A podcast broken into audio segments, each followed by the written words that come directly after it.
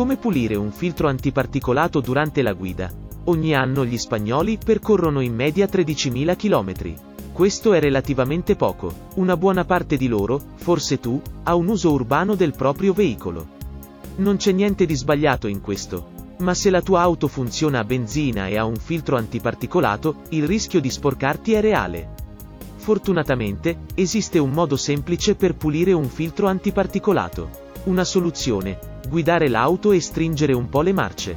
Istruzioni per l'uso. Come funziona un FAP? Un filtro antiparticolato funziona in due fasi.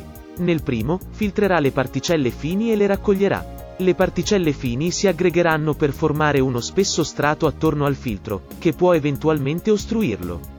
In una seconda fase, la fase di rigenerazione brucerà questo strato di particelle fini per distruggerle. In questo modo la FAP potrà raccogliere nuovamente le polveri sottili e avviare nuovi cicli di riciclo. Tuttavia, affinché la rigenerazione avvenga, il veicolo deve essere sufficientemente caldo da raggiungere circa 600 gradi Celsius all'interno del filtro antiparticolato. Senza questo, i cicli di rigenerazione della FAP non potranno entrare in azione e il fooling sarà inevitabile. Come pulire un FAP durante la guida? Per pulire il filtro antiparticolato durante la guida, dovrai guidare. L'autostrada è un terreno ideale per questo esercizio, ma i binari semplici funzionano altrettanto bene. Mantenere un regime minimo del motore di 3000 giri al minuto. Questo perché il livello di riscaldamento del motore è indirettamente correlato a quello del DPF. Se la tua auto ha un cambio automatico, passa alla modalità manuale. Tuttavia, non sarà necessario raggiungere il limitatore, poiché non servirà a nulla. Guida in questo modo per almeno 30 minuti. Questo avvierà un ciclo di rigenerazione e il tuo FAP si cancellerà da solo. Questa operazione dovrebbe essere ripetuta regolarmente, idealmente una volta ogni due settimane.